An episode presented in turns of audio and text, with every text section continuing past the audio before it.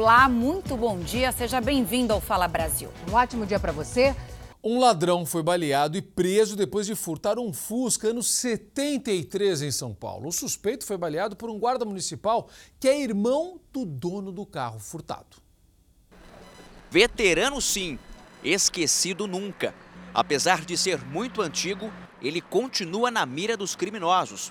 Na zona norte de São Paulo, uma perseguição para prender um ladrão que tinha furtado um Fusca terminou em acidente de trânsito. O carro, que bateu num ônibus, ficou prensado contra um poste.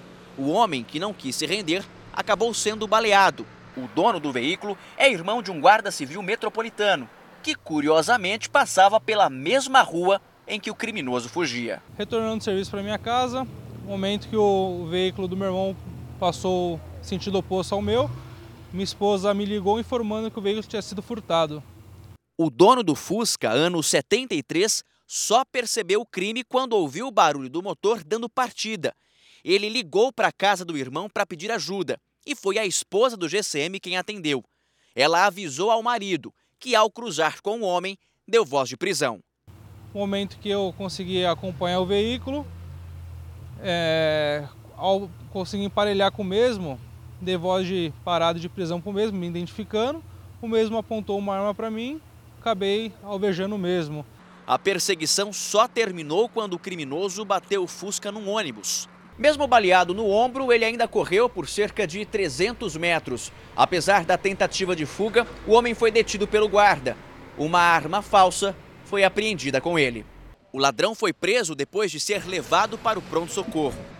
A polícia investiga se o furto faz parte da ação de alguma quadrilha especializada, já que carros antigos, especialmente o Fusca, ainda estão entre os mais visados.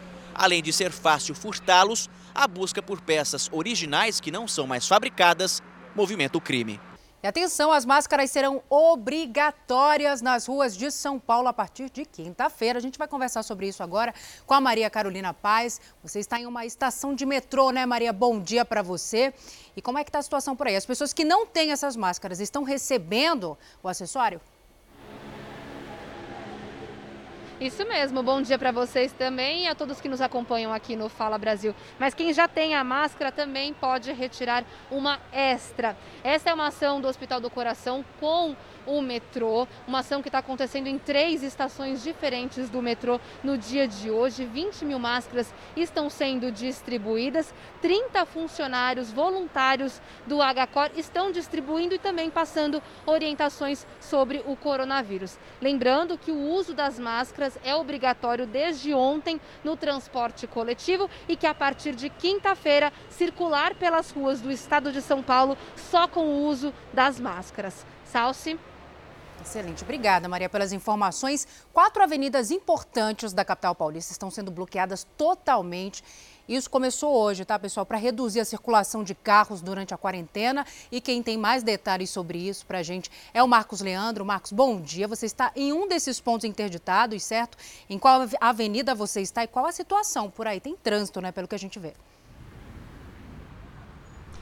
Bom dia para você também, Salsi. O motivo dessa interdição é diminuir, ou pelo menos tentar diminuir, a circulação de carros por ruas e avenidas aqui de São Paulo e aumentar a taxa de isolamento social. Estamos na Avenida Moreira Guimarães, na Zona Sul, esquina aqui com a rua Jurema e o trânsito aqui está bastante pesado por conta dessa interdição parcial. Ontem essa avenida estava parcialmente bloqueada como forma de orientar os motoristas, porém hoje o bloqueio é total nesse trecho expresso os motoristas estão sendo obrigados a desviar para a pista local aqui da Avenida Moreira Guimarães.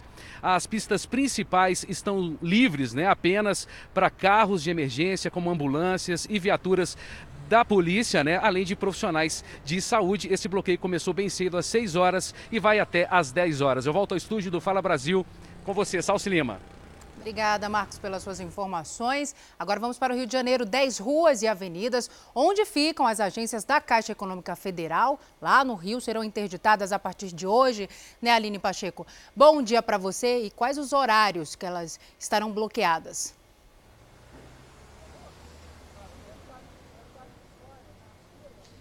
Olá, bom dia. De segunda-feira até sábado, de 8 da manhã até às 4 horas da tarde. O prefeito do Rio, Marcelo Crivella, já vinha alertando a Caixa sobre as aglomerações nas filas das agências.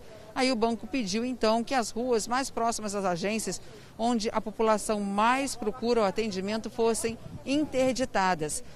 Com isso, a partir de agora, a rua fica desse jeito e a fila do outro lado bem menor, porque os funcionários do banco também chegaram mais cedo, justamente para agilizar. Aqui no Brasil, o Procurador-Geral da República, Augusto Aras, pediu o vídeo da reunião entre o ex-ministro da Justiça, Sérgio Moro, e o presidente Jair Bolsonaro, em que eles discutiram a troca do comando da Polícia Federal. O novo diretor-geral da Polícia Federal tomou posse nesta segunda-feira. A posse do novo diretor da Polícia Federal, Rolando Souza, foi sem a presença de jornalistas. O delegado ainda não adiantou quais serão suas prioridades, mas já começou a montar a equipe de auxiliares. Convidou o superintendente do Rio de Janeiro, delegado Carlos Henrique Oliveira, para ser o número dois da instituição, o que deve causar uma troca do comando da corporação no Estado. A função já foi alvo de divergências entre o presidente Jair Bolsonaro e o ex-ministro Sérgio Moro. O delegado Rolando Alexandre de Souza atuava como secretário de Planejamento e Gestão da ABIN, a Agência Brasileira de Inteligência. A Associação Nacional dos Peritos Criminais Federais afirmou que o novo diretor-geral tem as qualidades necessárias para exercer a função e precisará demonstrar comprometimento com uma gestão técnica e livre. O novo homem forte da PF era um dos principais auxiliares de Alexandre Ramagem, impedido na semana passada de assumir o cargo por decisão do ministro Alexandre de Moraes, do Supremo Tribunal Federal. Também no Supremo, o ministro Marco Aurélio Mello encaminhou ofício à presidência do tribunal, sugerindo que decisões que interfiram em outros poderes, como por exemplo o impedimento de Alexandre Ramagem no comando da PF, sejam tomadas em conjunto pelo plenário e não de forma individual. A proposta exige uma mudança no regimento e o presidente do STF, Dias Toffoli, pediu a uma comissão que o trâmite ocorra o mais rápido possível. O Procurador-Geral da República, Augusto Aras, usou como base o depoimento prestado pelo ex-ministro Sérgio Moro no último sábado para encaminhar ao ministro Celso de Mello, relator do caso no STF, um pedido para que 10 pessoas prestem depoimento. O ministro da Secretaria de Governo, Luiz Eduardo Ramos, o ministro do Gabinete de Segurança Institucional, Augusto Heleno, o ministro-chefe da Casa Civil, Braga Neto, a deputada federal Carla Zambelli, o ex-diretor-geral da Polícia Federal, Maurício Valeixo, além de outros cinco delegados da corporação, incluindo Alexandre Ramagem. O ex-ministro da Justiça mostrou mensagens de texto trocadas com o presidente Bolsonaro. Para testar se as conversas são verdadeiras, Aras também pediu perícia no telefone de Sérgio Moro.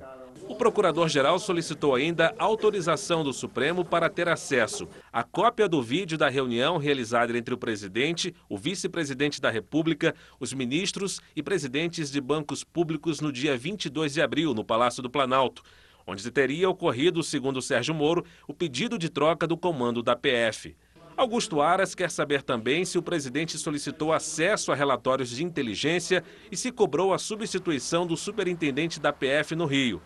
No documento também há um pedido de perícia para verificação das assinaturas do ato de exoneração de Maurício Valeixo. O prazo para que as testemunhas sejam ouvidas é de cinco dias úteis após a intimação. E o ex-ministro Sérgio Moro informou ao Supremo Tribunal Federal que abre mão do sigilo do depoimento prestado em Curitiba, depoimento que demorou mais de oito horas no final de semana, né, Yuri Ascar? Bom dia para você. Qual motivo a defesa do Moro alegou? Bom dia, Camila. Os advogados de Sérgio Moro disseram que o ex-ministro quer evitar que a divulgação de trechos isolados gere, como disseram, interpretações dissociadas do contexto das declarações. O pedido foi encaminhado ao relator do caso no Supremo Tribunal Federal, o ministro Celso de Mello. É ele quem vai decidir se o inquérito vai se tornar público. E o presidente Jair Bolsonaro tem agora de manhã uma reunião aqui no Planalto com os principais ministros, entre eles Braga Neto da Casa Civil, Fernando Azevedo da Defesa e Paulo Guedes, o ministro da Economia.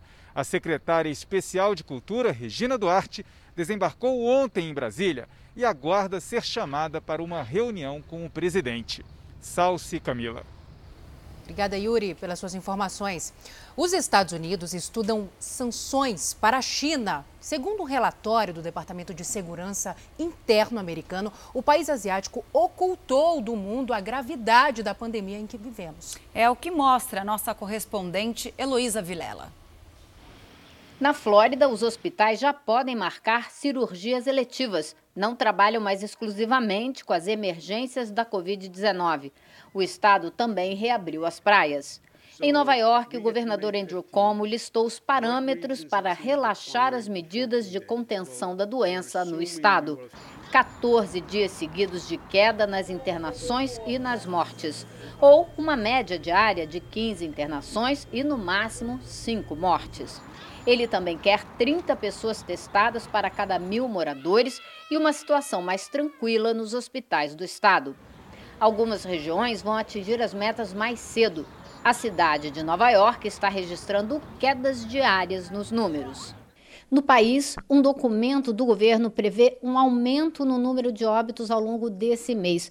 O jornal The New York Times teve acesso a um relatório da Agência de Administração de Emergência e ele alerta que, com a retomada da atividade econômica, o número de óbitos no país vai dobrar de 1.700 para 3 mil por dia até 1 de junho. Um relatório elaborado pelo Departamento de Segurança Interna aponta que a China ocultou a gravidade da pandemia para ter tempo de estocar material médico no país. O relatório não é classificado como secreto, mas é de uso exclusivo do Departamento de Segurança.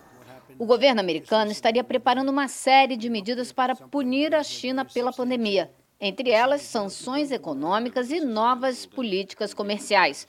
Essa discussão nos bastidores da Casa Branca já foi suficiente para provocar uma queda nas bolsas de valores pelo receio das consequências de uma nova guerra comercial entre as duas potências. No Japão, o comércio só deve ser reaberto a partir do mês que vem. O aumento de casos e a saturação do sistema de saúde levaram o governo a estender o estado de emergência, como mostra a correspondente Cíntia Godoy.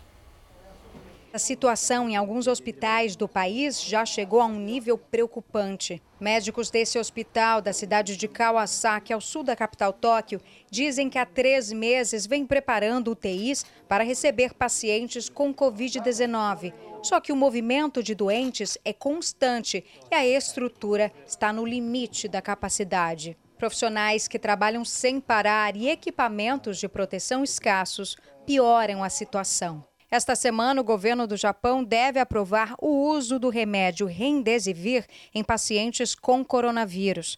O medicamento pode se tornar o primeiro aprovado oficialmente para tratar a Covid-19 no país. O Remdesivir já é usado em caráter emergencial em pacientes que estão em estado grave. Ainda não há nenhum estudo científico que comprove a eficácia do antiviral contra a Covid-19. Ele foi criado inicialmente para tratar o ebola. Na Coreia do Sul, foram apenas três novos casos nesta terça. O governo anunciou o retorno gradativo às aulas a partir de 13 de maio. Professores e alunos terão que usar máscaras e manter distância uns dos outros. Outras regiões da Ásia também começam a afrouxar as medidas de isolamento. Só que é preciso se adaptar para abrir as portas com segurança. Este restaurante em Bangkok, na Tailândia, instalou divisórias de plástico entre as mesas e só aceita reservas para poder controlar o número de pessoas. Alguns clientes estranharam o cenário, mas sabem que é preciso se acostumar com a nova realidade. Na França, os médicos acreditam que o novo coronavírus já circulava no país desde o fim de dezembro. Eles chegaram a essa conclusão, Zucatelli, depois do diagnóstico de um paciente internado no dia 27 daquele mês. A Organização Mundial da Saúde pediu cautela aos países, principalmente Espanha, Itália e Portugal, que tentam retomar as atividades econômicas, como nos mostra a correspondente Ana Paula Gomes. Correr para um abraço esperado há dois meses. O reencontro dos avós com a neta fez o italiano se emocionar. Troppo emocionado. Mas não foi só ele. Cecília, de 5 anos, também não escondeu a felicidade de poder rever os avós. Me sinto emocionada. A mãe de Cecília voltou ao trabalho como mais de 4 milhões e meio de italianos. Fábricas reabriram as portas. Já é possível ver novamente movimento nas ruas italianas.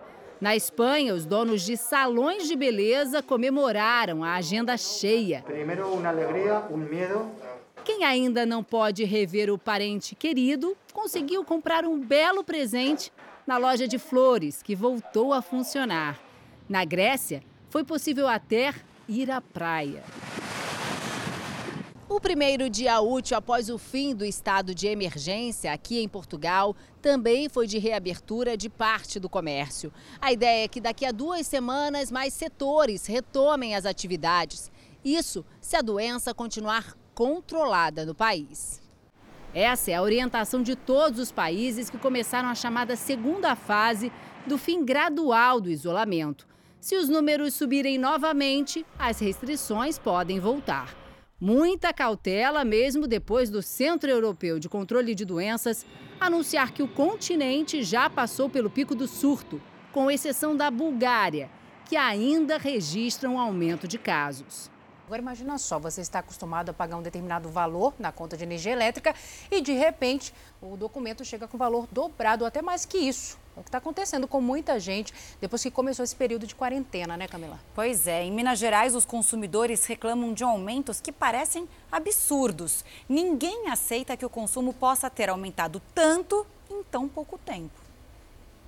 De um mês para o outro, a conta de luz da Roselene saltou de 198 reais para pouco mais de 400 reais. Ela mora em Congonhas, na região central de Minas Gerais, com o marido e três crianças. Eu sou operadora de caixa. O meu, meu esposo é frentista de posto, então ele também sai para trabalhar. Meus meninos que estão tá em casa. Mas nada ao ponto de ficar esse absurdo. Segundo a Companhia Energética de Minas Gerais, o aumento nas contas de luz dos consumidores tem uma explicação. É que mais pessoas estão em casa por causa da quarentena imposta pela pandemia do novo coronavírus. Com mais gente em confinamento, o uso de aparelhos eletrônicos, entre outros itens que consomem energia, acaba sendo inevitável. Era esperado que a gente tivesse esse, esse aumento de consumo. Mas a aposentada Maria acredita que esteja ocorrendo um erro na medição e já procurou a companhia para resolver o problema. Ela está com medo de não poder pagar as contas, que tiveram um aumento exorbitante. Foi. As outras veio de cento e pouco e veio a de normal, né, que eu estava pagando. Até fevereiro. Até fevereiro. Aí quando foi mês de março, chegou essa aqui de 800 e pouco. Aí dessa de que de 800 e pouco, aí não paguei ela não, falei assim, eu tenho que ir lá primeiro. Quando eu fui lá, estava fechada. Aí veio a outra de 1.200 e pouco. Essa aqui de 1.200. Aí como é que eu pago? A CEMIG informou que o sistema da empresa registrou um aumento significativo no consumo das duas clientes. A companhia esclareceu que elas podem tirar uma foto do medidor de energia mostrando a leitura do equipamento e enviar para a agência virtual da CEMIG para que os casos sejam ainda analisados. Depois da passeata do último domingo em Brasília, o ministro da Defesa, Fernando Azevedo e Silva, afirmou que as Forças Armadas estarão sempre ao lado da lei, da ordem, da democracia e da liberdade.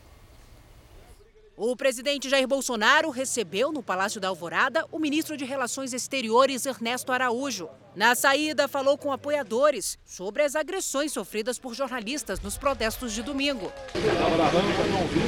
Recriminamos qualquer agressão que porventura tenha havido. Tá? Se houve agressão, é alguém que está infiltrado, algum maluco, deve ser punido.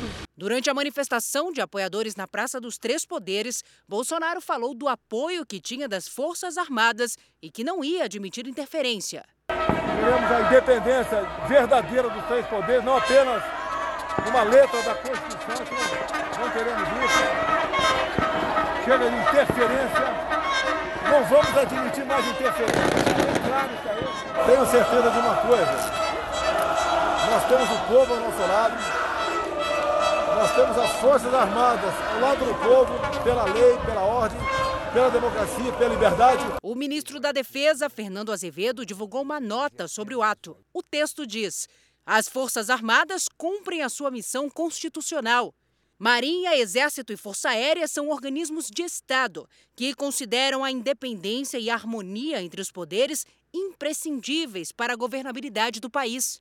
A liberdade de expressão é requisito fundamental de um país democrático. No entanto, qualquer agressão a profissionais de imprensa é inaceitável. O Brasil precisa avançar. Enfrentamos uma pandemia de consequências sanitárias e sociais ainda imprevisíveis que requer esforço e entendimento de todos. As Forças Armadas estarão sempre ao lado da lei, da ordem, da democracia e da liberdade. Este é o nosso compromisso.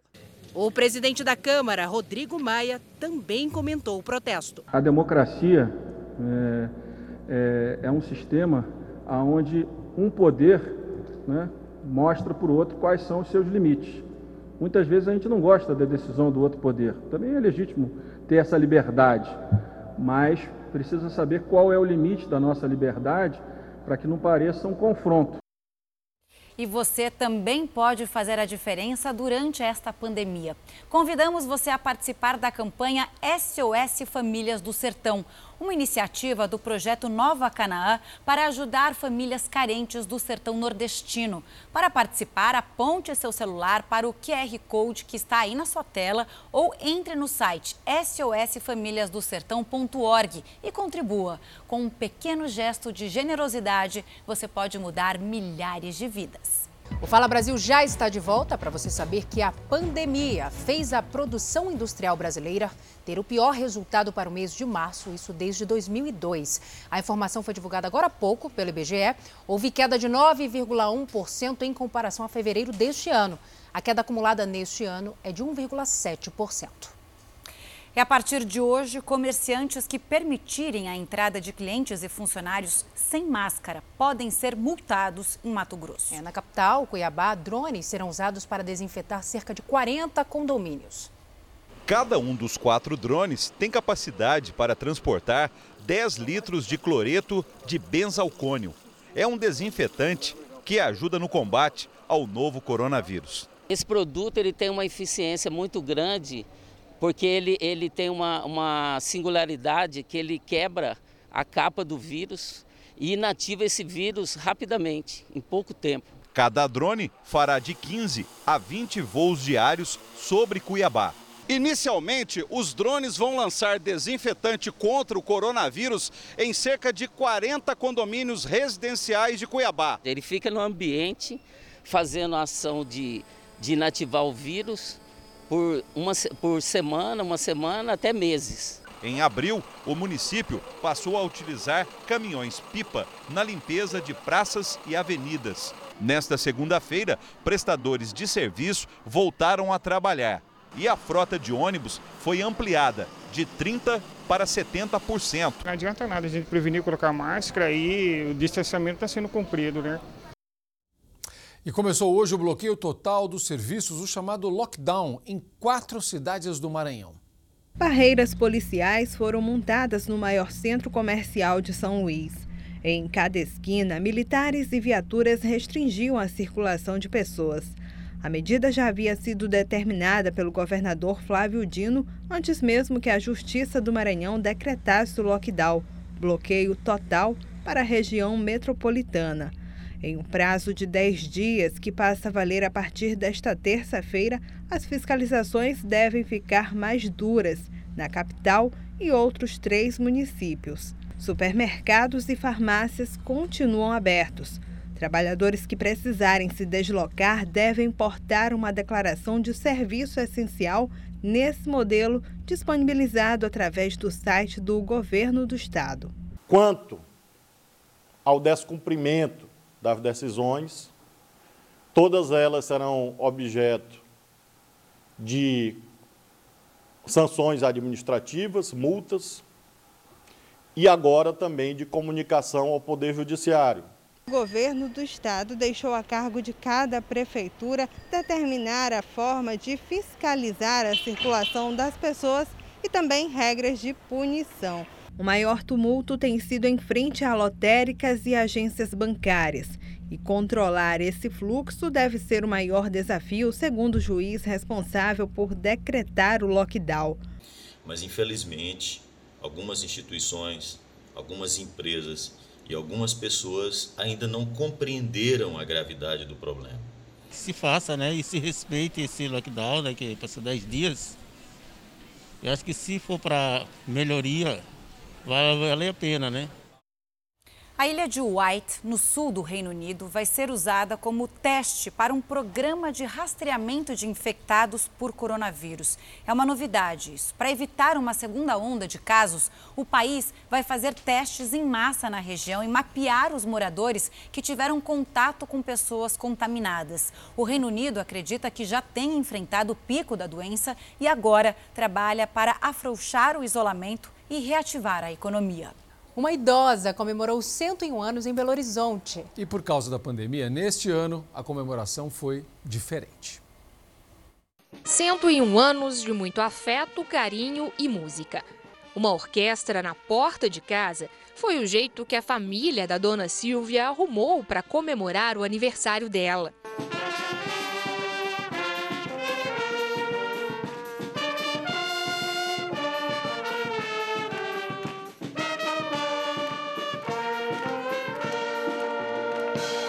O repertório foi montado com as músicas que ela mais gosta e canta dentro de casa. A surpresa emocionou a idosa que parecia não acreditar no que estava vendo. A família da dona Silvia é muito grande. No ano passado, quando ela fez 100 anos, os filhos e os sobrinhos fretaram um ônibus e fizeram uma viagem com ela. Foram 50 pessoas. Esse ano não dá para sair de casa e nem receber ninguém, mas nem por isso ela deixou de sentir o carinho e o amor de quem convive com ela há décadas. A Marli era amiga de longa data e era uma das mais felizes em participar da homenagem. Muito feliz, porque todo ano a gente comemora e esse ano a gente não podia comemorar. Então foi uma forma de estar bem próxima dela do mesmo jeito. A idosa mora com uma filha e tem 60 dias que não sai de casa e nem recebe visitas. À distância, ela contou emocionada que não imaginava receber uma festa tão diferente e grandiosa. O que, a senhora está sentindo? Como é que está o coração? Como está o seu coração, Ô oh, minha filha, Deus é que sabe. Eu não tenho palavras para agradecer uma surpresa tão grande. A vocês todos, muito obrigada, de coração.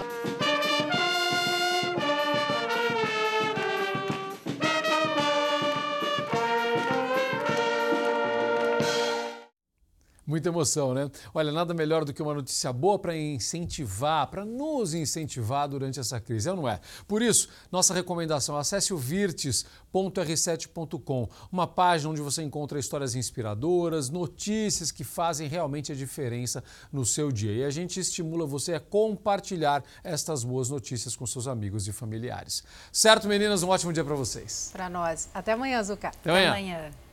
Fala Brasil termina agora. Você pode rever toda esta edição e muito mais no Play Plus. Bom dia para você. Bom dia, até amanhã.